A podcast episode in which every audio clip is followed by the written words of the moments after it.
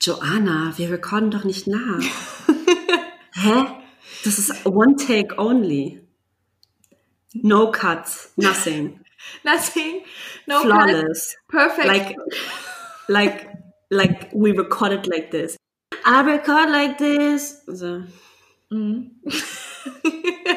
we woke up like this from, from our bed sheets right into Spotify. Ganz genau. Wir sind one take wonders, okay? One take one. Yeah, yeah, yeah, yeah. I, I got melanin. Oh yeah, oh yeah. I got melanin. You bet. We got melanin. Melanin, melanin, melanin. I, I got melanin. Oh yeah, oh yeah. I got melanin. You bet. We got melanin. Melanin, melanin, melanin, melanin. Hi Joanna. Hey, meine Liebe. Hallo, Jane. Alles Gute nachträglich. Oh mein Gott. Happy Birthday to. Nee, warte, das schwarze Happy Birthday. Happy Birthday to ya. Happy Birthday to ya. Happy Birthday. Happy Joanna Day. Oh, danke schön. Danke, danke, danke, danke, meine Liebe. Ja. Hattest du denn einen schönen Tag? Ein Jahr älter. Again. Ja, ich hatte ähm, einen sehr schönen Tag, sehr ruhig. Ich glaube, ich, das war das erwachsenste, der erwachsenste Geburtstag, den ich je in meinem Leben hatte. Ich bin frühmorgens aufgestanden, habe mit meinem Freund gefrühstückt, habe gearbeitet und habe mir abends eine Flasche Wein hinter die Birne gekippt und lag um 11 Uhr im Bett. Ich glaube, von, ich glaube von so, ich glaube so, also von so an werde ich bis ich 60 bin weiter feiern. Und was, was merkst du davon am meisten heute noch? Das Jahr mehr, auf jeden Fall. Weshalb du den Wein wahrscheinlich merkst. Das wäre letztes Jahr niemals passiert. Ja, naja, so ist das. Aber ist auch nicht schlimm. Ähm, ich bin gern zu Hause. Ich bin glücklich, dass ich gesund bin weiterhin und dass es allen gut geht. Von daher alles gut soweit. Ja, jetzt muss ich kurz auf Holz klopfen. Sorry für den Sound, aber das ist so. Ah, da bist du wieder. Du warst kurz weg. Oh, echt? Mhm. Aber es war so Ei, ei, schön. ei. Ich habe dich, ich habe die Augen zugemacht und dich mir vorgestellt. Weil, weil ich mal nicht geredet habe, oder was? War es schön? Nein. Ich kann dich gar nicht oft genug hören. Ich wünschte, wir würden jeden Tag aufnehmen, aber ich weiß nicht, wie spannend das für andere ist. Also ähm, erstmal muss ich eine, Wun- äh, eine Wunderkerze anmachen, eine Duftkerze anmachen. Joanna hat mich da irgendwie, also ich hatte welche, aber ich habe das nicht so richtig durchgezogen. Joanna hat mich darauf gebracht und ähm, jetzt bin ich addicted. Danke für gar nichts. Guck mal, guck mal, Ähm, guck mal. Ja, Joanna, aber bei dir, das ist schon nicht mehr ganz gesund, weil so viel, ich weiß nicht, du atmest ja weniger Sauerstoff als äh, Duftkerze ein. Ätherische Öle sind das. Die können doch nur gut tun. Also das hier riecht nach. Weiß ich, also ich glaube, meine von der Quality, ich weiß gar nicht, was da drin ist. So richtig gute ätherische Öle sind das bestimmt nicht. Und zu dem anderen, mit dem, äh, ich wünschte, wir könnten jeden Tag quatschen und das wäre interessant, also das wäre aber bestimmt nicht interessant. Ähm, ich wollte eigentlich gar nichts sagen dazu, ähm, aber ich habe mir gestern mal so ein paar Sachen angeguckt, weil ich natürlich auch, ähm, also auf YouTube mir ein paar Sachen angeguckt und dann habe ich so Live-Podcasts gesehen und da kam dann natürlich gemischtes Hack auch bei vor und ähm, ich habe absolut nichts, ich kenne gemischtes Hack nicht gut genug, um mir eine Meinung über gemischtes Hack zu bilden. Ähm, aber ja, wenn die so Live-Podcasts machen, die sitzen dann da auch nur und quatschen über nichts. Also ich dachte so cool. Ähm, ich habe einen gesehen, da hatten sie tatsächlich sogar irgendwie ein Konzept, so mehr oder minder. Ist ja auch cool. Ist halt cool, wenn du mit für unsinnige Gespräche mit deinem Kumpel Kohle verdienst und Karriere machst. Also finde ich, das könnten wir auch mal machen. Wahrscheinlich nicht so, dafür sind unsere Witze nicht flach genug, aber wir, wir sind leider zu deep. ja, wir lachen dann alleine. Naja. Aber apropos Ähm. deep, was ist denn unser heutiges Thema? Also, wir sprechen heute ein bisschen über Stereotype und Vorurteile. Ähm, was hast du denn sch- schon äh, für Vorurteile über, ja, über dich vielleicht direkt sogar persönlich gehört? Mm, Ja, ich, ähm, ein Moment, ich antworte dir gleich darauf. Ich wollte, ich hake ganz kurz vorher ein. Ich habe Mhm. nämlich recherchiert. Ne? Irgendwie muss ich, irgendwo müssen sich ja diese fünf Jahre Studium ja ausgezahlt haben. Meine Damen und Herren, das ist Joanna Abondo. Ich habe da mal was recherchiert. Meine Damen und Herren, das ist Jade. Ich recherchiere nur GästeInnen. Ich, äh, alles andere kommt so ne, aus dem Ärmel. So, also ich erkläre jetzt erstmal, was, was überhaupt ein Vorurteil ist, okay? Sehr gerne, Joanna. Also, ein Vorurteil ist eine Einstellung ähm, gegenüber einer bestimmten Gruppe. Und das, ähm, diese Einstellung basiert auf drei verschiedenen Ebenen. Also, das ist einmal kognitiv, also das vermeintliche Wissen, was man über die Person, die dieser Gruppe angehören, halt hat. Also beispielsweise die Menschen, die in Köln wohnen. Ähm, also kognitiv, affektiv und Verhalten. Kognitiv ist das Wissen da über die, über die Gruppe. Affektiv sind die Gefühle, die diese Gruppe auslöst in einem persönlich. Mhm. Und das Verhalten ist halt, wie man sich verhält, wenn man sich, ähm, wenn man gegenüber dieser Gruppe tritt. Also ein ganz, ich meine, kann man sich eigentlich alles gut drunter vorstellen, aber soll ich mal kurz, ich gebe mal kurz ein blödes Beispiel. Ähm, die Kölner, die sind ähm, alle super lustig und trinken ganz viel Kölsch. und ich zum Beispiel, ich finde das gut und deshalb kriege ich, werde ich deshalb ähm, glücklich und trinke mit denen Kölsch. Das ist kognitiv, affektiv und mein Verhalten. Das wäre jetzt ein positives Beispiel.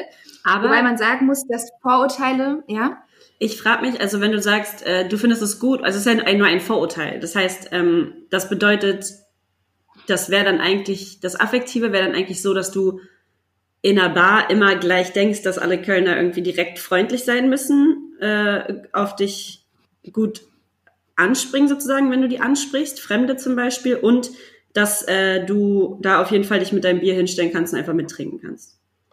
Genau. Okay. Das ist jetzt auch, ich muss jetzt auch im zweiten Gedankengang, muss ich sagen, dass das, ich wollte halt ein positives Beispiel geben, aber Vorurteile sind halt in aller Regel negativ Ja. konnotiert.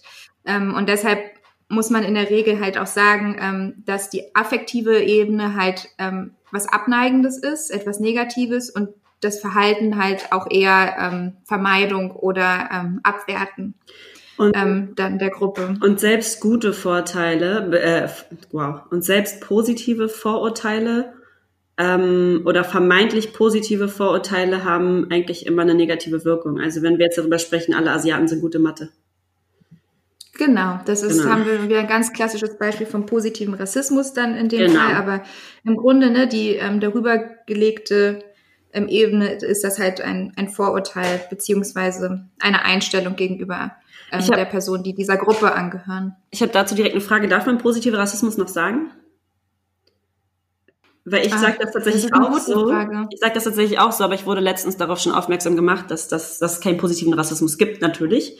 Ähm, aber ich habe das auch mal so bezeichnet. Das ist jetzt einfach nur eine Frage, die ich mir stelle. Aber du hast vollkommen recht. Also Rassismus kann nicht positiv sein, Genau. aber die Attribute sollen halt, sind halt vermeintlich positiv. Ja, das ist, Genau. ist eine gute Frage. Ich, ähm, ich weiß es nicht, ich weiß auch gesagt. nicht, wie man das nennt, aber das könnten wir vielleicht nochmal einfügen. Mhm. Ja.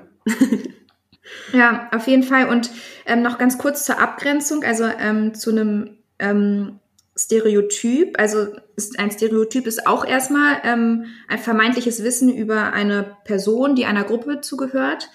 Ähm, und Stereotype dienen halt dazu, ähm, dass wir eine Vorhersage über das Verhalten einer Person treffen können. Also diese, dass wir eine Kategorisierung halt ähm, wir, wir nehmen eine Kat- Kategorisierung vor und wissen dann halt, okay, diese Person passt in das und das Schema und die wird sich wahrscheinlich so und so verhalten. Und wenn dieses Stereotyp nicht der Realität entspricht, dann haben wir schon ein Vorurteil. Mhm. Okay. Also so ein bisschen zur, zur Abgrenzung, was da der Unterschied ist. Ja.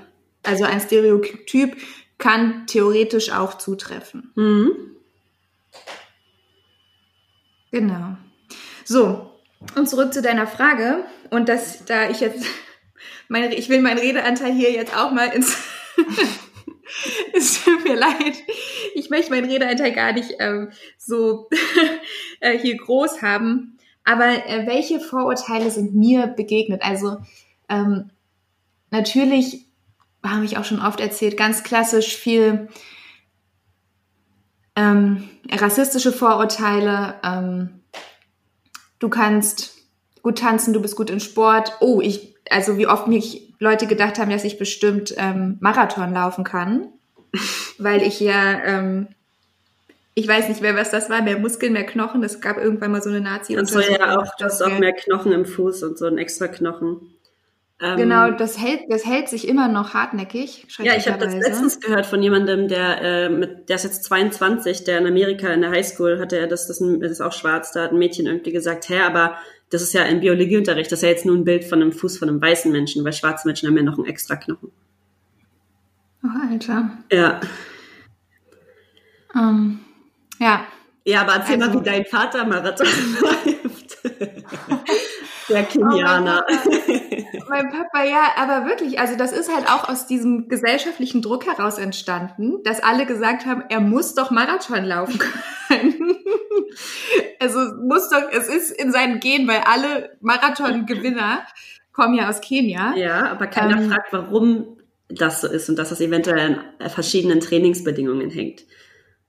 Und auch einfach wirklich, dass diese ähm, dass es, es gibt Trainingslager in, in Kenia, wo die Leute ähm, eh von klein auf an auf dieses Ziel hinaus hin trainiert werden und, und einfach wirklich super, super, super gute Läufer sind. Ja, genau. Also einerseits das und dann das andere ist, deswegen gibt es ja total viele Leute, die mit diesen Sauerstoffmasken trainieren, mhm. ähm, weil die Luft, ähm, weil Sauerstoffgehalt geringer ist in den meisten Hochgebieten in Kenia. Und dadurch, wenn sie dann in Europa zum Beispiel oder bei uns äh, in Deutschland einen Marathon laufen, ähm, sie viel bessere Bedingungen im Endeffekt haben. Und jemand, der mit unseren Bedingungen trainiert hat, läuft so, wie er hier trainiert hat. Und ähm, Leute, die im Hochgebiet in Kenia trainiert haben, haben den Vorteil hier sozusagen. Genau, aber das heißt, jemanden, der auf einer Almhütte trainiert, hat eigentlich dieselben Bedingungen wie ja. jemand, der aus Kenia kommt. Macht also. halt keiner. trainiert halt jeder im Tiergarten, so vielleicht mal nicht so viel Smog auch mitnehmen und so, aber naja. ähm, nee, ähm, genau, aber was mir auch viel passiert ist oder viel, viele Vorurteile, die mir begegnet sind, haben auch mit ähm, Berlin zu tun, also der Stadt, in der ich groß geworden bin. Mhm. So, ähm, also ja, ihr seid ja alle so hochnäsig und ähm, wobei ich muss sagen, hochnäsig in meinem Fall ist eher ein Stereotyp. Ja, also ich finde auch das ist einfach ein Fakt, weil wir sind halt besser als der Rest. Das hat jetzt ja, nichts mit hochnäsig zu tun. ähm, aber ja, also, dass wir unfreundlich sind und uns für was Besseres halten, was, was wir ja auch sind.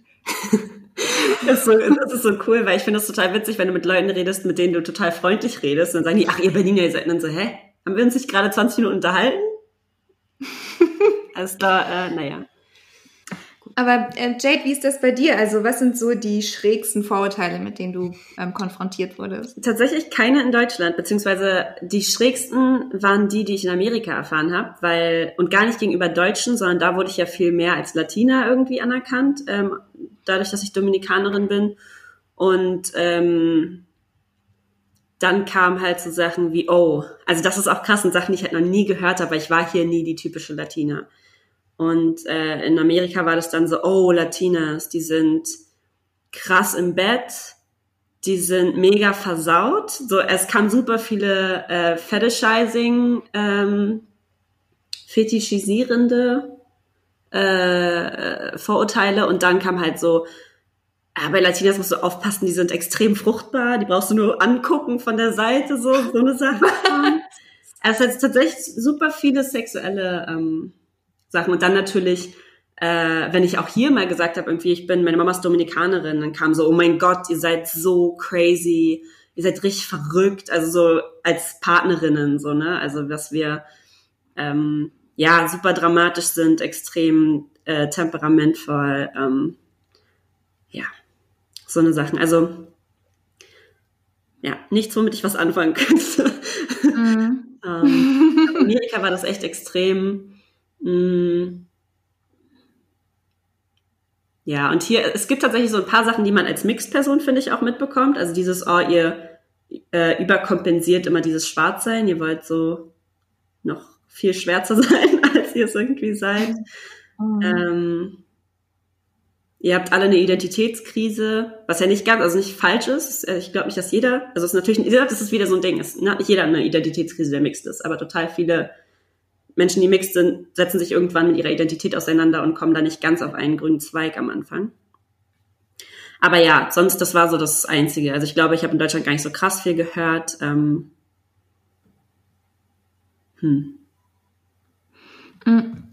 Das ist interessant, also jetzt, wo du das sagst mit, ähm, also im Ausland, welche Vorurteile du da erfahren hast. Ähm, also ich erlebe zum Beispiel in Kenia, dass ähm, ich, also alleine der Fakt, dass ich in Europa lebe, dazu führt, dass die Leute denken, dass ich reich bin.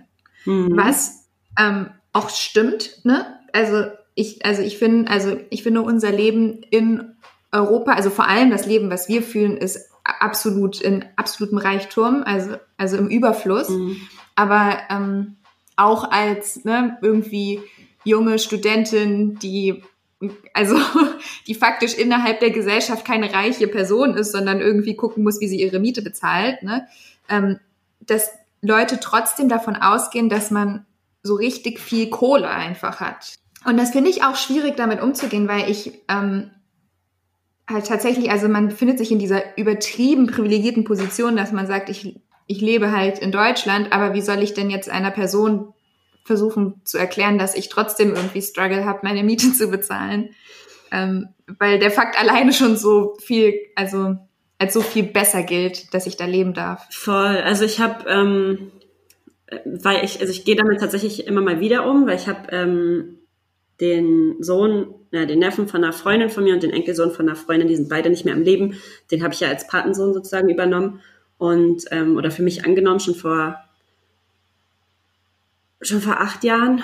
Und ähm, da gab's halt auch immer, dass da war er noch jünger und dann habe ich halt der Oma immer mal wieder Geld geschickt für die Privatschule oder Sachen, die er halt unbedingt brauchte. Und dann war es halt aber immer so, ja, wir brauchen jetzt so und so viel Geld, schick das mal sofort, ähm, du hast es ja. Also, also da kamen dann immer so Sachen und normalerweise am Anfang bist du halt so, ja, weißt du, so klar, ihr braucht es. Und dann hast du halt irgendwann so die ersten Male mitbekommen, okay, die denken halt, also die dachten tatsächlich, vor allem die Oma dachte am Anfang halt echt so, okay, ich hab's, obwohl ich mit der auch befreundet war, aber dann kam es halt so, okay, die hat sich dann direkt einen Fernseher gekauft und irgendwie, ne, das war mir wichtig, dass es tatsächlich zur Schule geht. So, weißt du, hätte sie Hilfe gebraucht mit irgendwas anderem, wäre das eine andere Sache gewesen. Da ging es dann so um die Kommunikation.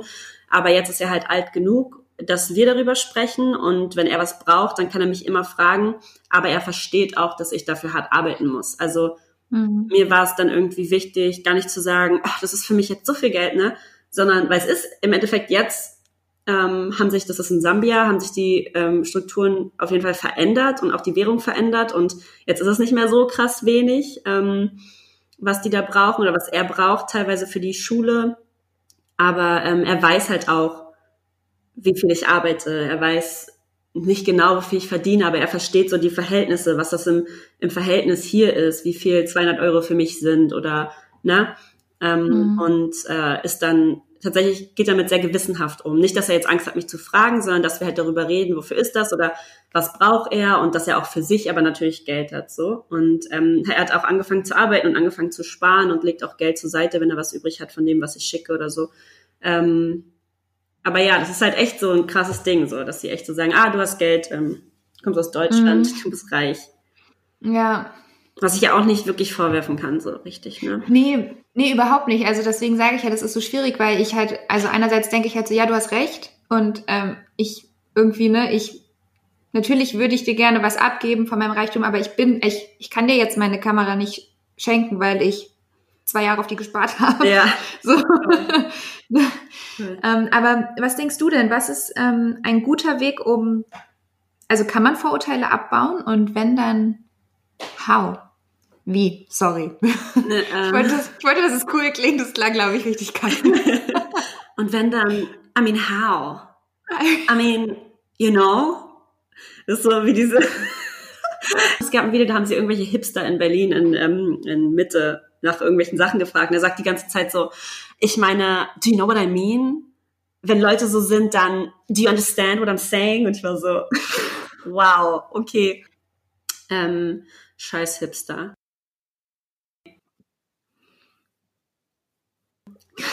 Ich weiß es tatsächlich nicht genau. Also ich muss auch sagen, ich finde das immer ein schwieriges Thema, weil wir sehen total viele Leute, die ähm, das Thema Vorurteile in einem, in einem Comedy ähm, Format behandeln.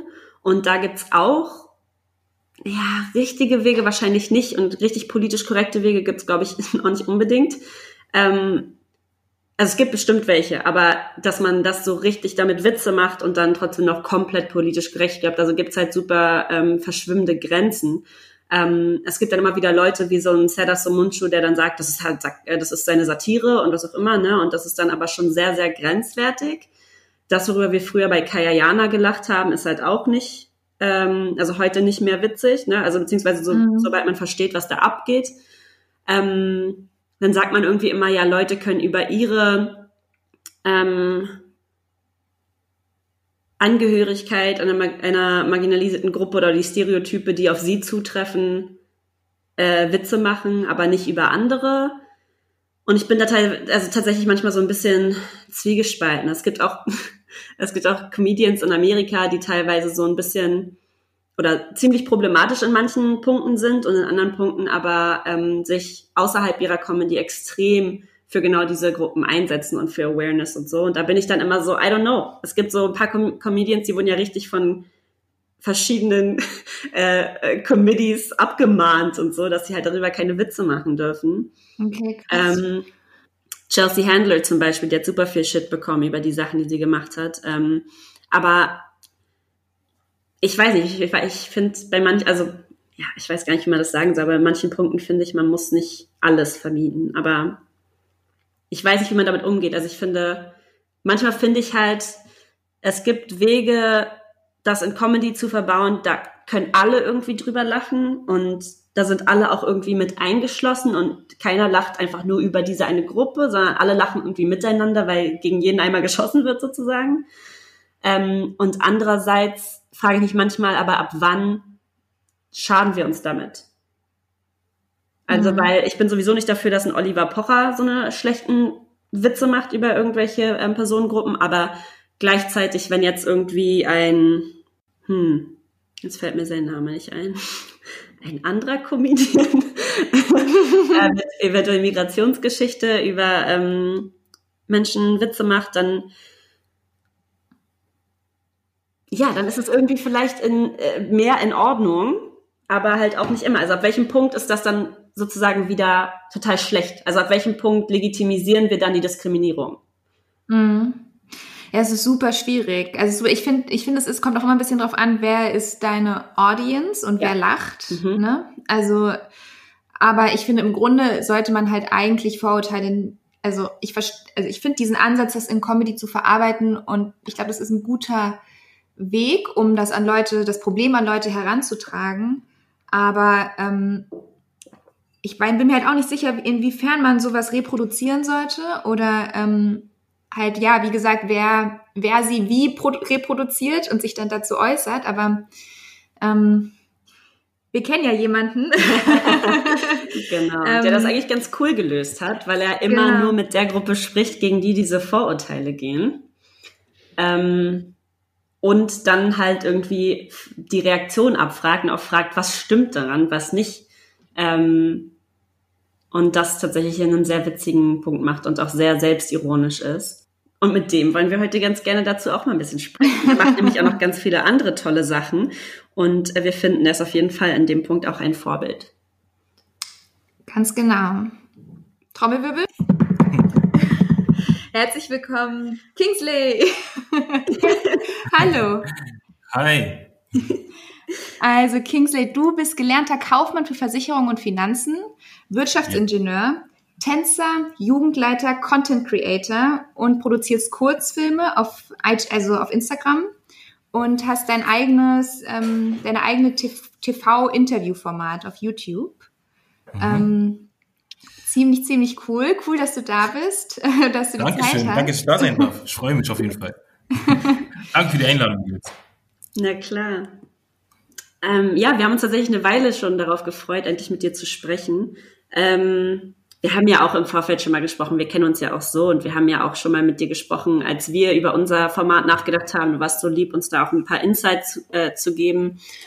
Ähm, ja, und wir haben uns gerade unterhalten über Vorurteile und Stereotype. Mhm. Und du hast ja äh, im vergangenen Jahr deinen ähm, YouTube-Kanal geöffnet, wenn ich richtig liege. Ja. Und ähm, du hast diese typisch Videos, also typisch deutsch und typisch äh, türkisch und was auch immer so, ne? Und äh, Ja. gehst da auch mit Vorurteilen und Stereotypen um. Ähm, Jan und ich haben tatsächlich sehr, sehr lachen müssen. Bei diesem typisch Deutsch war so eine Situation, wir so, ja, zu 100 Prozent. 100 Prozent. Warte, Joanna spielt das mal kurz ab. Das war ein absoluter Top-Moment. Genau, und zwar ähm, dieser hier. Ich stelle auf jeden Fall die nächste Frage. Wenn man bei Deutschen zu Hause. ich kann nicht, ich muss kurz warten. diese, diese Frage, ey, ich bin so gespannt, wie ihr antwortet. Ich sag ehrlich, ich bin richtig gespannt, wie ihr antwortet. Pass auf. Okay.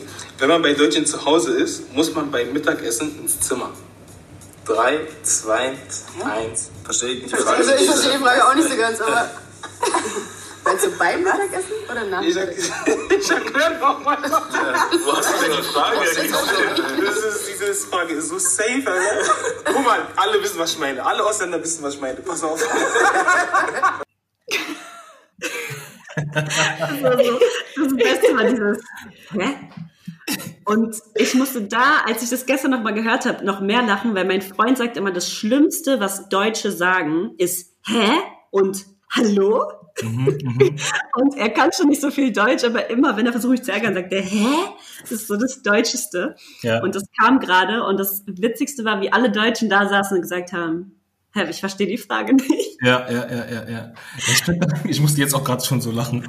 Also, ich habe an dem Tag habe ich zwei Folgen gedreht. Ich hatte davor typisch Türken gedreht und habe dort auch die Frage gestellt. Ja, und die wussten alle, was ich meine. Sie meinten so, ja, natürlich, so dies, das, die wussten, jeder hat direkt geantwortet, so. Ähm, und dann habe ich gesagt, dass ich die, die Frage später bei den Deutschen stellen werde. Und die meinten, ja, mach mal. Und ein paar haben sogar zugesch zugeschaut, ne? Ähm, dann habe ich die Frage gestellt und alle wussten natürlich, ich habt ja gesehen, wussten nicht, was gemeint ist und ich musste schon, ich musste einfach kaputt lachen, weil irgendwie hat es, haben das so viele schon erlebt und ich selbst auch, ne? Ich war so als kleines Kind bei meinen Freunden zu Hause und für mich war das irgendwie, für mich war das so seltsam. Die haben dann zu Abend gegessen und ich war dann einfach im Zimmer und hatte ja noch nicht gegessen so. Und dann war ich so hässlich, war dann eine halbe Stunde im Zimmer und dann kam er wieder und dann war wieder so alles normal, so als wäre nichts passiert. Und ich habe dann gecheckt, dass es dann wirklich normal war bei manchen. Natürlich nicht bei allen so.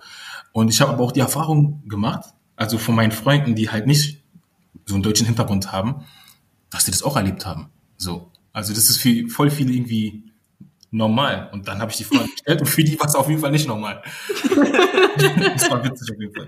Es, das Krasse ist, dass ich mir vorstellen kann, dass einige von denen das auch erlebt haben. Der eine hat ja auch dann gesagt, ah ja, das ist voll deutsch. Ja. Ähm, aber dass die es gar nicht wahrnehmen als was, was nicht so richtig ist. Also ich finde es so verrückt, weil ich meine, im Endeffekt, wenn du richtig drüber nachdenkst, hast du einfach Kinder bei dir zu Hause, die nicht essen, ne? Ja. Das heißt so krasse Vernachlässigung eigentlich. Ja. Ähm, aber das Witzige war, Joanna war sofort so, ja, und in meinem Kopf, ich war so richtig, ne, the German in me war so, hä? Und da habe ich so kurz überlegt, ich so, ja krass, habe ich auch überlegt. Also ich erinnere mich an die Situation, wenn du spontan nach der Schule mit einer Freundin nach Hause gehst Ja. und du darfst nicht mit äh, Mittag essen. Ja. Genau. Ey, das ist zu gut. Ja. Das ist so krass. Ich habe mich kaputt, ich habe mich so kaputt gelacht, wirklich. Und wenn ich darüber nachdenke, ist es einfach, ich finde, es ist einfach so ein gutes Beispiel, ähm, so wie, also wir sind ja auch alle Deutsche, aber so wie wir Deutsch mit Migrationsgeschichte ähm, teilweise das erlebt haben, bei, bei Deutschen zu Hause zu sein. Ähm, ich fand es ein mega Beispiel auf jeden Fall. Ähm, das, das, was ich mich frage, ist heutzutage, weißt du, wie das ist bei den späteren Generationen? Also, ich kann mir nicht vorstellen, ich weiß nicht, wie ob das bei deinem Bruder zum Beispiel, der ist ja jünger als du. Ähm, ich weiß nicht, hast du zwei jüngere Brüder, ja, ne? Ich habe einen jungen Bruder. Ah, und du hast eine Schwester. Genau. Okay. Ähm, ich weiß nicht, wie das bei deinen Geschwistern war, aber ich habe jetzt das Gefühl, gerade ist ja dieses übervorsichtige, so die Eltern haben sogar die Allergenlisten oder die Allergielisten von den Klassenkameraden zu Hause und wissen so, oh, mein Kind ist aber nur vegetarisch und dann machen die extra dafür Mittagessen und so. So Mhm. läuft es bei meiner Freundin. Ja. Ähm, Meinst du, das ist immer noch so oder meinst du, das ist so ein Generationsding von uns? Boah, gute Frage. Ich habe echt keine Ahnung. Also mein Bruder ist schon viel jünger als ich, aber ich weiß, dass er eigentlich nicht so viele, ähm, ich meine, sag mal jetzt deutsche deutsche Freunde hatte, sondern eher so ähm, türkische und sowas. Und bei denen war es eher nicht so der Fall. Also da hast du gegessen, egal wann, so. Ne? Auch wenn du keinen Hunger hattest, so hast du gegessen. ich wollte gerade sagen, bei uns ist das auch eher so, dass du sagst, ja, gehe ich nicht mehr hin, da wirst du gemästet. Ja, ja, ja. Deswegen, das ist echt gute Frage. Ich kann mir vorstellen, dass es ab und zu immer noch so ist, wenn es mal spontan ist, weil die Familie vielleicht nicht damit gerechnet hat. So. Aber ich weiß auch, dass ein, es es auch deutsche Familien gibt, die auf jeden Fall Essen, Essen verteilen. Ich frage mich so, was ist los? Hast du nur für das Gericht eingekauft? Du hast keinen Apfel zu Hause oder was? Was geht da? Ich weiß nicht, was mache ich. Ich kann nicht mal für nur vier Personen kochen. Es geht nicht. Hm. Ich kann es nicht. Ja.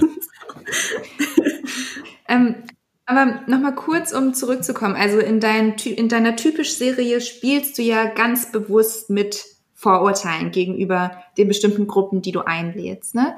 Ähm, Ja. Also wie, also was ist genau dein Ziel damit? Wie kamst du, also wie kamst du auf diese Idee und ähm, was möchtest du damit bewirken? Ja, also ich habe immer schon gedacht, dass man, wenn man Probleme beseitigen will oder Lösungen haben möchte, dann ist es gut, einfach zu wissen, was das Problem ist. Ne? Man geht ja auch zum Arzt und weiß, oder vielleicht, wenn man es nicht weiß, der Arzt weiß dann, was dein Problem ist und dann kann man es behandeln. So. Und ich denke, wenn, wenn es zwischenmenschliche Probleme gibt, dann ist es gut, sie anzusprechen. Denn die, also jetzt zählt nur noch die Art und Weise, wie man Sachen anspricht. Man kann einfach mit dem Finger auf jemanden zeigen und das wird dann halt nicht gut aufgenommen. Dann ist das Gespräch schon vorbei, bevor es angefangen hat. Ne? Ähm, Und deswegen einfach mit wirklich mit einer Intention rangehen, um zu verstehen. Man will Sachen verstehen, man will wissen, warum Sachen so sind. Ne? Warum denkst du so? Warum ist die, äh, ja, einfach mit echter Intention. Oder halt mit ein bisschen Witz. So, und was ich halt meinen Gästen gesagt habe, ist, dass sie immer ganz locker sein können. Ne? Also wirklich, ich werde euch Fragen stellen, ihr müsst nicht darauf antworten, seid einfach ehrlich, dies, das. Und dann war es halt dann auch so. Und ich will einfach, dass man ein Verständnis hat, die Sachen einfach besprechen, was denkt, was denkt ihr darüber? Weil ich habe jetzt sozusagen eine homogene Gruppe genommen. Ne? Also zum Beispiel Türken oder nur Schwarze von denen man vielleicht denkt, dass sie alle gleich sind. Sind sie aber natürlich nicht. Jeder hat seine eigenen Erfahrungen. Aber jetzt in dieser, in dieser Konstellation sind sie eine homogene Gruppe und besprechen ein Thema oder eine Frage und man merkt einfach, dass jeder anders darüber denkt. Vielleicht denken zwei Leute gleich über die eine Frage. So. Aber jeder hat seine eigene Erfahrung, denkt irgendwie anders. Und so kann man, glaube ich, verstehen, wie eine Personengruppe denkt oder dass jeder sogar anders ist. Das ist eigentlich meine Intention. Einfach nur ähm, Empathie. Empathie. Ja. Voll schön. Ja, ich finde es auch, das kommt auch so raus und das finde ich auch ganz spannend, dass man dann irgendwie auch so überlegen kann oder dass Leute ja auch manchmal sagen, woher das kommt, dass man zum Beispiel denkt, eine Personengruppe wäre vielleicht aggressiver oder so, weil ähm, die, die Person einfach zum Beispiel viel, viel mehr gestikulieren als oder lauter reden oder so als andere ähm, das gewohnt sind. Und für die ist das so eine Assoziation mit irgendwie direkt gewalttätig und, ne, keine Ahnung, ähm, bisschen aggressiv. Und ähm, ja, das ist spannend, dass man da vielleicht auch ein bisschen versteht, wo das herkommt. ja. Ähm, hast du bestimmte Learnings gehabt aus dieser Videoreihe? Also vielleicht auch durch das Feedback oder so? Gab es irgendwas, wo du gesagt hast, boah krass, äh, da hast du selber so irgendwie noch was gelernt? Ähm, also ich habe viel, also ich habe mir Sachen schon gedacht. Ja, Sachen habe ich mir gedacht, aber trotzdem habe ich irgendwie nochmal daraus gelernt. Und zwar, sagen wir mal jetzt bei der Frage jetzt, ne, die wir jetzt gerade eben gehört haben, dass ähm, wenn man zu Besuch geht bei deutschen Familien, dass man vielleicht kein Essen bekommt. So. Und dann waren da viele überrascht, viele Deutsche waren da überrascht und sagen so, hä, warum ist, warum, warum gibt es sowas? Ne? Und manche denken, ne, also wenn die jetzt meine Generation Leute mit Migrationshintergrund denken, jeder Deutsche macht das oder das ist für die normal, die müssen das wissen. So. Es ist aber, ne, es ist nicht so. So, für manche ist das, für manche deutsche Deutsche, die sagen so, nein, auf gar keinen Fall. Also mein, meine Freunde haben immer was zu essen bekommen. So. Und dann gab es so Diskus Diskussionen untereinander. So, und da habe ich nochmal gelernt, ey, so, was für, mich- für mich auch klar ist, weil ich spreche extra Vorurteile an. So. Aber ich finde es krass, wie, wie die, wie wirklich die Meinungen da auseinandergehen so. Und ähm, auch zum Beispiel, ich hatte ja typisch Türken gedreht, aber es war nicht die erste, das war nicht das erste Mal. Ich hatte ein, eigentlich eins vorher gedreht. Da gab es aber so heftige Probleme, weil es irgendwie so po- politisch wurde. Also bevor die Folge angefangen hat, gab es schon Probleme. Da hat eine Person geweint, die ist dann gegangen, die haben sich angeschrien und so. Ähm, genau, und da Oh, shit, auch, okay. Genau, und da habe ich auch schon gelernt, dass ich nicht einfach irgendwelche Leute holen kann. Ne? Ich kann jetzt nicht sagen, okay, ich weiß, du hast so türkischen Hintergrund, hast du Bock auf die Folge. Das funktioniert nicht. Ich musste schon schauen, dass die auch irgendwie miteinander klarkommen. Ne? Genau, also eine Sache. Also man kann wirklich nicht alle in einen Topf werfen. Das geht nicht. Ja. Krass. Das ist echt spannend. Also wir haben uns nämlich auch so die Frage gestellt, ab, ich glaube, das ist so eine sehr, sehr feine Linie oder vielleicht auch eine, eine verschwommene äh, Grenze, aber ab welchem Punkt, weil wenn du sagst, es wird halt dann irgendwann eventuell politisch oder kann schnell politisch werden, Ja. ähm, und so richtig politisch korrekt geht's ja eh nicht, aber ähm, ab welchem Punkt ist es alles Spaß und wo ist es vielleicht sogar zum Nachteil ähm, also wir haben uns zum Beispiel auch unterhalten bei Comedians, schwarzen Comedians oder ähm, afrikanischen Comedians, die ähm, so den afrikanischen Dad oder die afrikanische Tante geben in ihren Sketches Ja. oder so. Und da haben wir uns halt so Ja. gefragt, okay, an welchem Punkt bist du nur witzig und an welchem Punkt denken dann weiße Menschen, die das sehen, so, oh, so sind schwarze Menschen und nehmen das dann irgendwie schlecht auf. Mhm. Ähm, Gibt es da für dich eine Grenze oder eine Linie, wo du sagst, daran kann man das ausmachen oder ist das auch so, man muss irgendwie gucken? Ich habe keine Ahnung. Also ich habe keine Antwort darauf, deswegen. Ja. Also ich habe tatsächlich so eine Grenze. Jetzt bei den typischen Formaten ist das irgendwie weniger der Fall. Ich wüsste jetzt nicht, wo ich jetzt, also ich passe auf bei meinen Aussagen natürlich, ne? aber ich habe ja zum Beispiel auch in Videos mitgespielt bei Freunden. Da habe ich auch so eine Rolle, die Mr. Johnson heißt. Da spiele ich auch so einen Typen, der mit einem Akzent, ne? jemanden mit Akzent. Und das ist eins der besten Videos von denen. Und meine Freunde und Bekannte meinen, ey, mach das doch für dich selbst, mach so einen YouTube-Kanal. Und das haben die schon, sagen die seit Jahren. Und ich meinte, nee, das kann ich nicht machen. So, das will ich nicht. Ne? Weil ich, es ist zwar witzig, aber irgendwo denke ich, okay, wenn ich das wirklich jetzt kontinuierlich mache, dann kann es wirklich sein, dass Leute denken, ähm, dass, keine Ahnung, Afrikaner so sind oder Schwarze so sind. Und ähm, auch wenn ich nicht das Denken von jeder Person beeinflussen kann, möchte ich das trotzdem nicht. So, ich möchte dieses Futter nicht geben, so. Ne? Und ähm, genau da, das ist auch so eine Sache, die, die kann ich nicht machen. So, möchte ich nicht machen. Muss man sich fragen, so um welchen Preis. Also ich denke jetzt auch gerade, irgendwie bin, ist es in meinem Kopf jetzt sowas gekommen, was auch gar nicht irgendwie Satire ist oder nicht witzig. Jetzt zum Beispiel vier Blogs, da gab es ja dann auch so am Ende voll viele Leute, die gesagt haben, es ist super ähm, negativ äh, oder es kommt super negativ am Ende raus für die äh, große arabische Community in Berlin zum Beispiel, die dann alle Ja. als unterdrückt und äh, Drogendealer und was auch immer gesehen werden. Ja. Ähm, ja, also krass. Ja, ich sag ganz ehrlich, ich denke auch an die nächste Generation, weißt du? Also, guck mal, meine Eltern sind hierher gekommen, so aus, aus Ghana. Und ich bin jetzt, also ich und meine Geschwister, wir sind hier geboren, wir sind sozusagen die erste Generation hier. Wir haben nicht viele Vorbilder, so. Ich meine, und ich denke immer so, ich denke ein bisschen weiter und will auch ein Vorbild sein für andere. Und ich will nicht, dass dann Leute sich schämen müssen, so, weil sie denken, okay, alle Schwarze, die irgendwie was geschafft haben, sind irgendwelche Clowns. So. Ich sage jetzt nicht, dass wenn du so eine Person spielst, dass du ein Clown bist oder dass man dich nicht ernst nehmen kann. Weil ich meine, aber ich möchte nicht, dass es nur sowas gibt. Wenn ich weiß, ich kann auch andere Sachen machen und mir, ich lege sogar viel mehr Wert auf andere Sachen, dann gebe ich meine Energie dort rein und möchte da ein Vorbild sein. Weißt du? Genau, das, sind, das ist das, was ich denke. Ja, krass. Äh, voll den Punkt getroffen, weil wir Ja. haben dich äh, vorhin auch, da warst du natürlich noch nicht da, haben wir dich auch äh, vorgestellt als Vorbild, weil ähm, das ja auch unsere Serie, also unsere Reihe ist. Wir wollen ja auch Vorbilder repräsentieren, vor allem, weil wir auch wissen, wir haben nicht so viele Vorbilder gehabt und ich weiß, für die Darkskin Community sieht es in Deutschland noch viel, viel schlechter aus, ähm, was Vorbilder angeht. Ähm, weil nur wenn du schwarze Menschen siehst, die irgendwie dann im Fernsehen sind oder so, sind das halt total oft Lightskin-Menschen. Ähm, und unsere Darkskin-Brüder und Schwestern brauchen auch ihre Vorbilder, das ist super wichtig. Ähm, genau. Danke euch auf jeden Fall. Nee, danke dir. Du machst ja die tollen Sachen. Und du bist auch tatsächlich umgeschlagen, beziehungsweise nicht, nicht komplett. Ich weiß gar nicht, wie das mit. Äh, oh, oh, oh, warte kurz. Ich weiß gar nicht. Geil, dieser Ton dabei.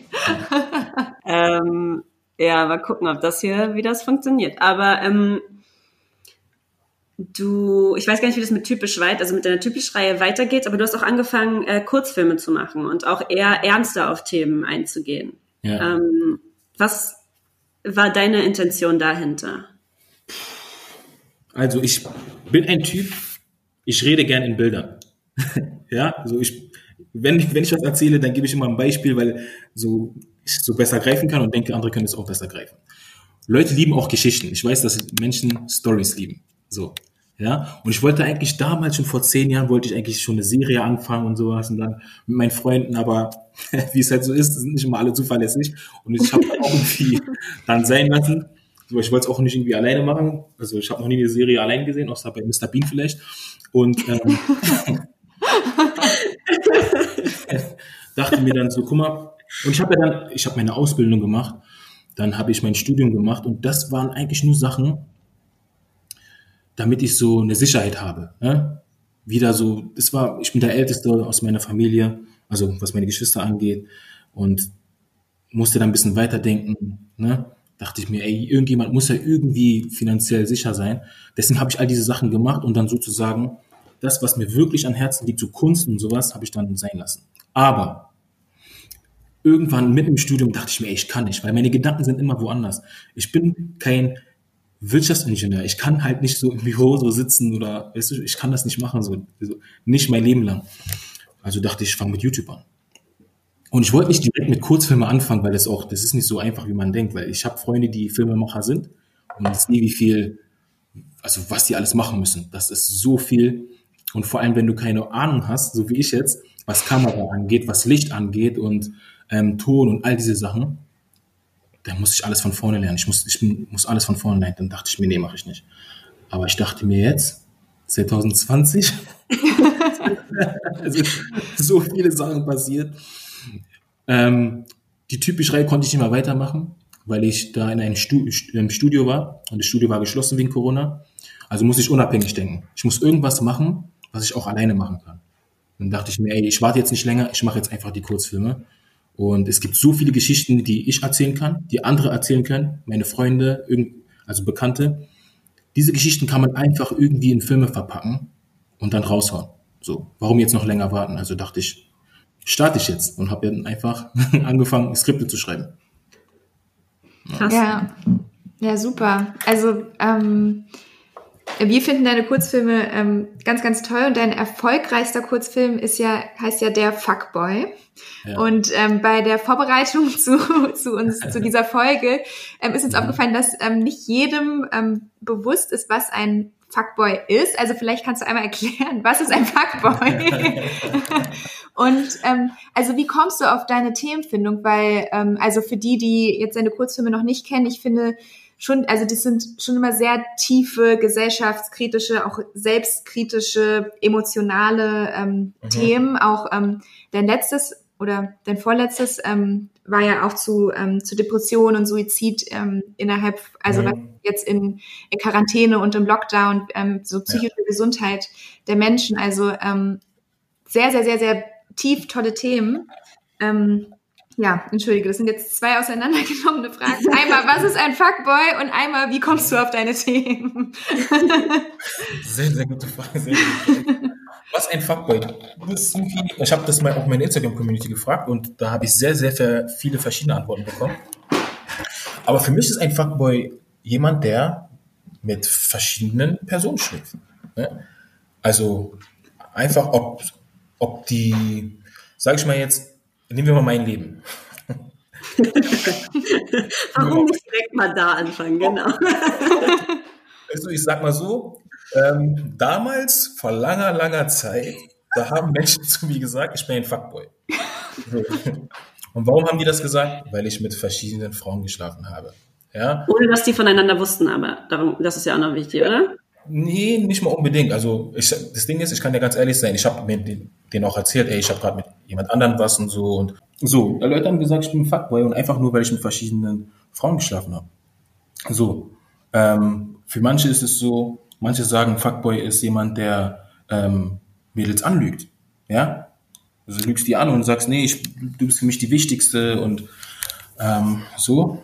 Aber ich denke einfach, es ist einfach jemand, der einfach mit Frauen schlafen will oder mit irgendjemand jemandem schlafen will und alles dafür tut. Hm, okay, das ist auch ein interessanter Punkt, ja. Was würdet ihr denn sagen, was ein Fuckboy ist?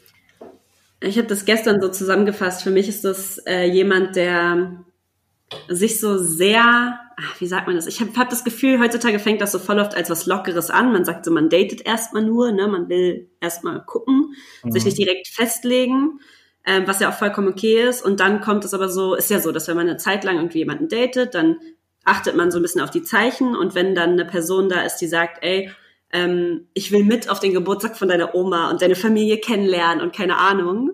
Und du denkst, okay, die Person meint es ernst, so ich kann die mitnehmen, kann meine Freunde vorstellen, meine Familie vorstellen, was auch immer. Na, es äh, macht auch nicht jeder so, aber ähm, und dann irgendwie zwei Wochen später äh, einfach dich ghostet oder dann sagt so, ja, ich äh, habe kein Interesse an dir. So, also, also weißt du jemand, der dich so das Gefühl gibt, du wärst in einer Beziehung mit der Person oder wärst so fast in einer Beziehung mit der Person und ähm, dich dann einfach fallen lässt, weil der hat eventuell noch zwei andere Freundinnen gehabt. Okay, was ist aber, wenn die Person einfach nur sich um Menschen kümmert? Also sagen wir, die Person mag dich. Sie mag dich wirklich. So, was ich meine, und mag dich die Person und mag es mit dir zu schlafen, aber mag es auch genauso gut mit anderen zu schlafen. Ja, was okay ist, wenn es kommuniziert wird. Okay? Ne? Also wenn die Kommunikation, glaube ich, von vornherein war, dass es nicht, dass ich das zum Beispiel nicht möchte, dann glaube ich, ist es ein Problem, also ist es sowieso ein Problem, weil dann respektierst du meine Boundaries nicht so richtig Mhm. ähm, und bist nicht ehrlich, aber ja, keine Ahnung. Die Realität ist immer nicht, nicht immer so, weil Frauen wissen auch, die wissen auch, was Sache ist. So, Ja, genau, okay. ich weiß, dass du gerade mit anderen stehst. Wie gesagt, ich habe denen ja auch gesagt. Ja, das ist, das ist dann für mich halt kein typischer Fuckboy. Das ist für mich eine Ho. Also wenn Also falls du noch was in deinem Leben, Lebenslauf brauchtest, so, du warst definitiv immer eine Ho. Aber, aber ähm, und nein, du bist einfach ein äh, sexuell liberalisierter, äh, nein, liberated, eine freie Person gewesen. Ähm, Mhm. das ist absolut nicht verwerflich. Aber ähm, oder vielleicht auch dieses in Amerika, äh, ich kenne das aus der ähm, Community in Amerika, so dass man sagt, eine, ein Fuckboy ist eine Person, die alles von dir will, was eine Beziehung hergibt, aber keine Beziehung will. Okay. Also trotzdem draußen macht, was er will, aber äh, von dir erwartet, dass du in einer Beziehung mit der Person bist. Okay. Also ich habe ganz im Ernst, ich habe einfach immer gedacht, also vielleicht bin ich auch naiv, aber ich habe einfach immer gedacht, es ist eine Affäre. Also halt einfach somebody I fuck. So, weißt du so? That's it. Diese, das meine ich. Also jeder hat irgendwie eine andere Definition dafür. So. Was ich aber eigentlich mit diesem Kurzfilm auch sagen wollte, ist, dass man mit verschiedenen, also der Typ da, ja, dieser, dieser Ben, schläft mit verschiedenen Frauen und achtet nicht wirklich auf die Gefühle. Das war's eigentlich, basically. Das war, das war seine Person. Ja, und du hast, sie- siehst du ja, hast direkt ein Riesengespräch und tausend Gedankengänge angeregt, äh, genauso wie es sein sollte. Ähm, und du, du sprichst ja am Ende deiner Videos auch immer. Also du ähm, lässt es ja nicht so offen, ne, for interpretation, sondern ähm, du regst natürlich total viele Sachen an, aber du sprichst darüber auch. Ja. Ja, also ich will dir auf jeden Fall was mitgeben. Und ähm, sozusagen, der Film an sich, es ist ja, ein Film ist ja irgendwie abgeschlossen. Du schaust ihn von Anfang bis Ende und dann kannst du ihn interpretieren. Ne? Kannst du dir was mitnehmen, was gerade zu deiner Situation, Situation passt, zu deinem Leben gerade passt. Und ähm, ich dachte mir, ich kann das auch genauso machen, aber wenn der Film sozusagen, der Film an sich vorbei ist, ist die Story nicht vorbei, sondern die ist erst vorbei, wenn ich noch meinen Senf dazu gegeben habe. Ja? nicht, weil ich irgendwie meinen Senf noch dazu geben will, einfach, sondern einfach, weil ich denke, ähm, man kann auch mit Worten, sozusagen dieser Mix aus diesem visuellen und mit meinen Worten kann ich vielleicht noch ein bisschen tiefer reingehen. Ne? Oder auf eine andere Art und Weise. Ne? Weil Filme kennen wir alle, Serien kennen wir alle und ich bin auch nicht der Erste, der es gemacht hat. Aber ich denke, das ist ein gutes Tool, um Leuten nochmal wirklich das mitzugeben, was ich ihnen mitgeben möchte. Genau. Ja. Und deswegen lasse ich die, die Stories beziehungs- beziehungsweise die Filme manchmal offen und die werden erst erklärt, nachdem ich ähm, gesprochen habe. Ja. Genau. Okay. Das erinnert mich gerade voll an ein Video gestern, wo Leute gesagt haben, du willst immer recht haben und du so. Ich hätte gerne immer das letzte Wort bei meinen Filmen. ist mir egal, was du denkst, worum es geht. Ich sag dir, worum es geht. Richtig. Ja, das Problem ist, ich will ja wirklich, dass andere recht haben, aber. Aber passiert halt nie. Das haben wir vorhin gesagt mit Berlinern. Joanna meinte, so ein Stereotyp, was sie immer gehört hat, ist, dass Berliner so krass hochnäsig sind und denken, sie wären was Besseres. Da habe ich gesagt, naja, sind wir halt. Also was soll ich machen? Ja, es wäre ja auch mal schön, wenn andere so gut wären, aber wenn es halt nicht so ist, was wir dann machen? Challenge us, guys. So. Wäre ja schön. Ähm, ja, krass. Ja, äh, super erfolgreich das Video. Also vor allem der Fuckboy. Also wir haben uns nochmal die Zahlen angeguckt. Läuft bei dir. danke, danke. Also ich bin auch, ich freue mich wirklich, dass es so gut angekommen ist. Ich war wirklich, weil ich habe da wirklich ähm, Energie reingesteckt und habe mir ähm, ein gutes Team gesucht, denke ich mal, ein super Kameramann und ähm, bin auch wirklich sehr froh, dass es dann auch so gut angekommen ist. Ich denke auch, warum es so gut angekommen ist, ist also das Feedback von den Leuten war auf jeden Fall die Story, ne, die Story an sich, weil da irgendwie ein Plot, Plot-Twist drin war, hat man nicht erwartet, aber auch, weil es auch wirklich ähm, eine Sache ist, die Menschen auch erlebt haben. Jeder hat irgendwie einen Fuckboy in seiner Gruppe, in, in seinem Freundeskreis oder ähm, hatte mal mit einem zu tun gehabt. Also nicht, nicht, nicht alle, aber viele. Ne? Und ähm, ja, es geht um Liebe, es war real. Und ich denke mal, das ist so, das sind so die Gründe, warum es gut angekommen ist. Und ich hoffe, dass ich in Zukunft weiter so eine Sachen machen kann, die so wirklich realitätsnah sind. Ja, hoffen wir auch. Auf jeden Fall. Wäre ja schön.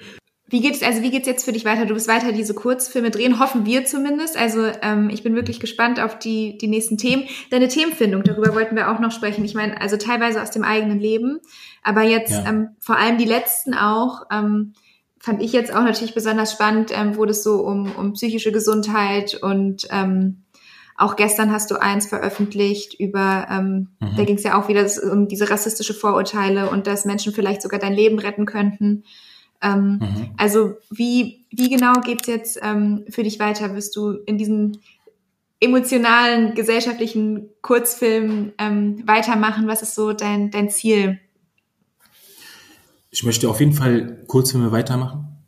Und ich möchte einfach nur Stories kreieren, Stories erzählen, die Leute berühren, mit denen sie was anfangen können, mit denen sie sich identifizieren können. Und es müssen nicht gesellschaftskritische Sachen sein, sondern einfach eine Person, ähm, also es gibt so viele Stories, es gibt so viele Menschen mit Geschichten und die möchte ich einfach erzählen. So, ne? Ich möchte das, ich möchte Empathie entwickeln. Ich möchte, dass Menschen andere Menschen verstehen. Und es kann auch ein, auch ein Typ sein, der, keine Ahnung, mit 15, der, weiß nicht, kriminell war oder ähm, und, und, Leute geschlagen hat und vielleicht sogar Mord begangen hat und es dann mit 22 bereut. Der es wirklich bereut und sein Leben geändert hat.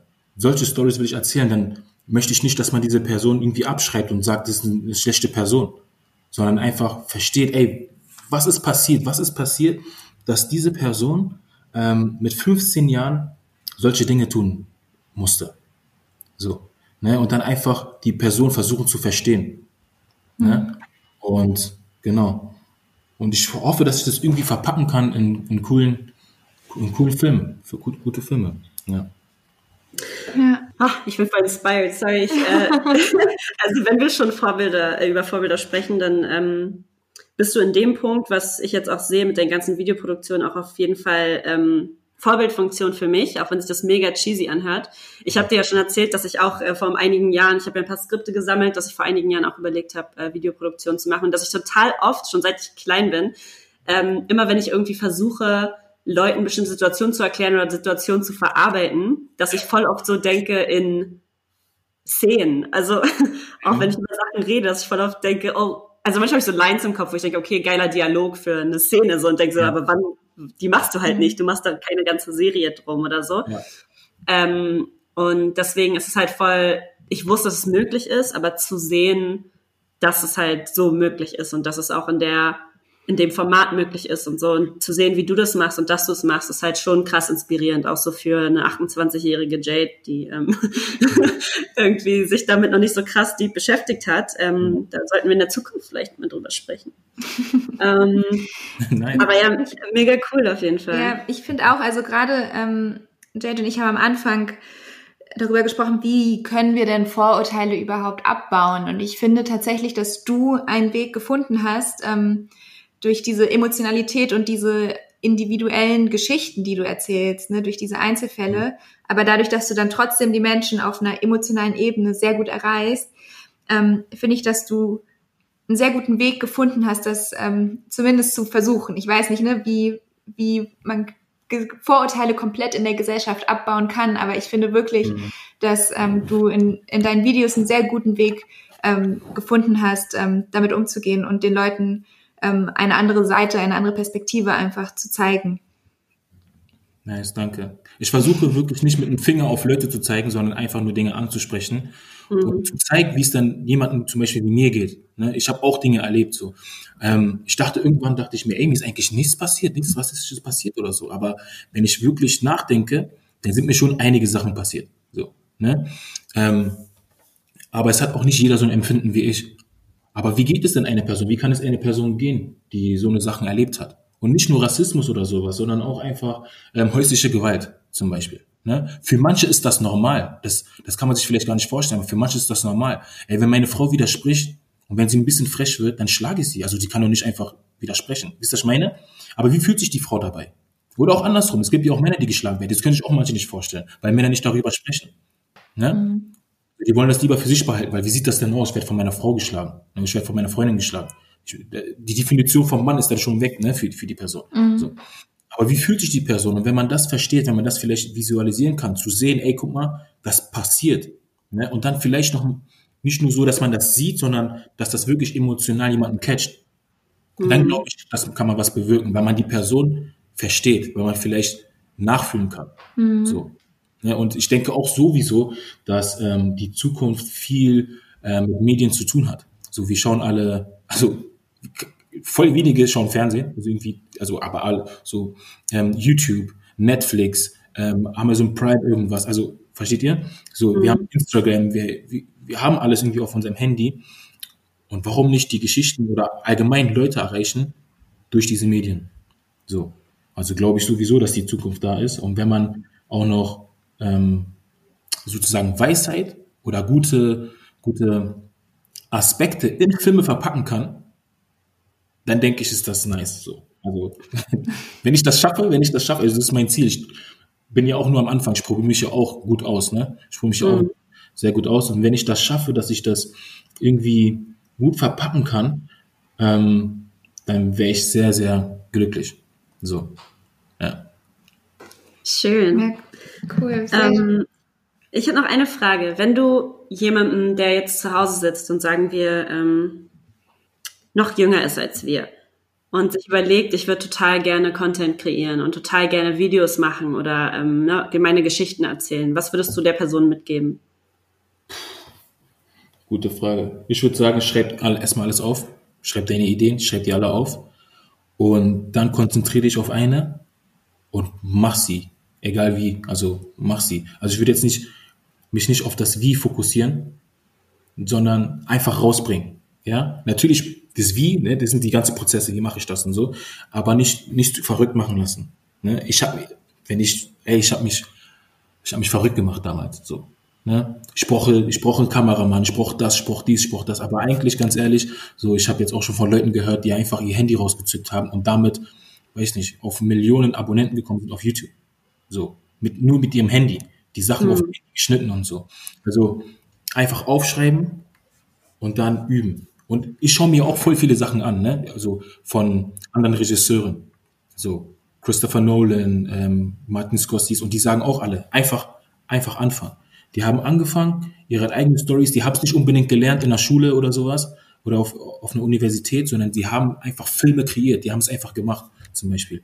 Und egal, was für ein Content man kreieren möchte, einfach ausprobieren und machen, weil man Learning by Doing kennt ja jeder und man lernt sehr, sehr viel, wenn man die Sachen einfach in die Hand nimmt und selbst macht. Man lernt sehr, sehr viel. Vor allem ich jetzt auch beim, beim Filme machen. Ich habe es nicht gelernt. Ich weiß nicht, ich, bis heute weiß ich nicht wirklich, wie meine Kamera richtig bedient. Ich gebe zwar mein Bestes so, aber ich lerne, wie man eine Kamera bedient. Ich lerne, wie man Ton macht. Jetzt in meinem letzten Video war der Ton katastrophal zum Beispiel. so, ne? Ich weiß aber jetzt, wie ich es besser machen kann. Licht bin ich immer noch total schlecht so. Okay, ich übertreibe, nicht total schlecht so, aber es geht auf jeden Fall. ich meine, das sind alles Sachen, die ich jetzt lerne, weil ich es mache. So, ne? Und ich will gar nicht, mein Ziel ist es nicht mal irgendwie in Zukunft die Kamera zu bedienen, Ton oder sonst irgendwas. Aber ich weiß dann, wenn ich jemanden, wenn ich jemanden habe, der das bedienen kann, verstehe ich ihn besser. Genau. Ja. Und ich, ich glaube vor allem, also wenn man ähm, so einzigartige und gute Formate entwickelt, die es ähm, bisher noch nicht gibt, dann ähm, verzeihen einem die, ähm, die Zu ZuschauerInnen, wenn, wenn es noch nicht perfekt ist, weil man nämlich was macht, was, was gefehlt hat und was diesen Personen gefehlt hat. Und ähm, Ja. dann ist man sehr, sehr nah ne, bei, bei seinen Ja. ähm, ZuschauerInnen oder bei uns ZuhörerInnen. Ähm, Mhm. Deswegen, es muss nicht perfekt sein von Anfang an. Wir wissen auch nicht, was wir machen. genau, uns geht's ganz ähnlich dabei. Aber ähm, ich finde, es ist trotzdem nochmal ein sehr, sehr wichtiger und guter Appell, den du da ähm, ansprichst. Was ich noch Ähm, dazu sagen kann, was ganz wichtig ja. ist, ist, dass man auf jeden Fall das macht, was man gern von anderen sehen will. Hm. Ne, das, das einfach das machen, was du gerne selbst sehen willst. Weil dann machst du es, dann machst du es wirklich ähm, mit Herz. Ja, ja. Schön. Ich fühle mich gerade Ah. voll inspiriert. Ich bin so, ja, Mann, Kingsley, lass aufnehmen, Spaß. Ähm, ja, es ist, ein- ist ein super, super, super schönes Schlusswort. ja, Mann, krass. Vielen, vielen Dank. Kingsley, Ich vielen danke Dank. euch. Ist echt schön geworden. Ich freue mich ganz, ganz doll auf den Schnitt. Danke für das Gespräch, Mann. Richtig nice. Danke, dass ich dabei sein durfte mit eurem Podcast. Richtig gut. Nee, voll. Und wenn wir irgendwann ein YouTube-Format haben, das mussten wir ja jetzt ein bisschen aufschieben, ähm, wegen Corona, dann bist du auf jeden Fall auch da nochmal dabei. Nice. Ähm, nice. Ja. Ich finde es richtig gut, dass ihr es macht. Wirklich. Richtig gut. Ja. Dankeschön. Ich habe gestern drüber nachgedacht so und dachte mir, ey, wenn ich sowas, also wenn ich jünger gewesen wäre und es würde schon so eine Sachen geben, weil das ist auch so Vorbild, so, so Vorbilder, die man hat. Ich meine, weil man hat das einfach nicht gehabt, so. Man hat einfach sowas nicht gehabt. Also ich hatte das nicht so. Und außer, wie heißt sie? Arabella. Kennt ihr Arabella? Ja. Ja, oh mein Gott. Genau. Sie vielleicht noch, so, weißt du, meine, oder wie heißt der? Ähm, ach egal, es gab so ein, zwei Leute, aber die hast, die waren halt nicht so, vielleicht nicht so cool. So, du, meine? Ja, Mola Adebisi. Mola auch Adebisi, sein. Genau, Genau, den meinte ich. Genau, den meinte ich. Genau. Ja, ich wusste, dass du ihn meinst. Es gab nur Ich einen. wusste es auch. Ja. Ähm, aber deswegen finde ich das richtig, richtig gut, Mann, dass ihr das macht. Und ich freue mich auf euer YouTube, auf euer YouTube-Kanal. Bis dann. Bis dann, Bis dann. Ciao. Ciao. Schönes Gespräch mit Kingsley. Ähm, wir haben Kingsley jetzt gerade nochmal verabschiedet. Und ähm, ich würde voll gerne nochmal auf deine Frage eingehen, die du mir vorhin gestellt hast. Ja.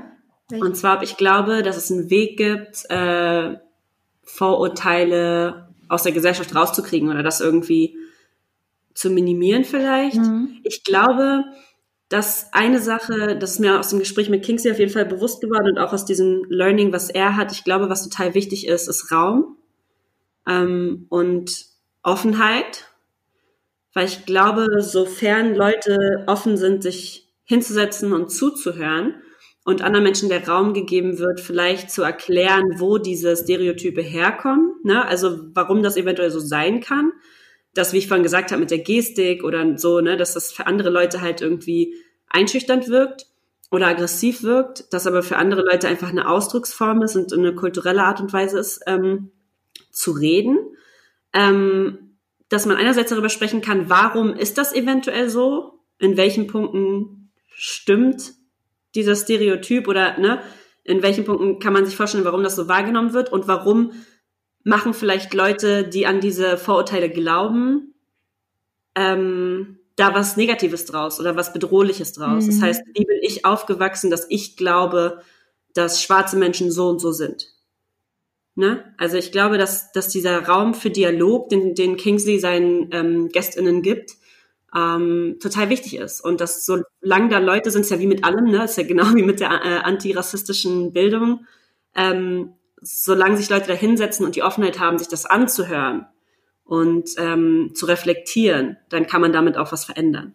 Ja, absolut. Hast du sehr, sehr schön gesagt. Ich finde auch, was, also was ich ähm, dem nur hinzufügen möchte, ist halt, also ich glaube, grundsätzlich ist ja auch immer der Kontakt zwischen den Gruppen, die, also, ne, oder wenn ich ein Vorurteil, es geht ja immer um Gruppen oder von Personen, die zu einer Gruppe dazugehören, also dass Ja. irgendwie Kontakt zwischen diesen Gruppen hergestellt wird.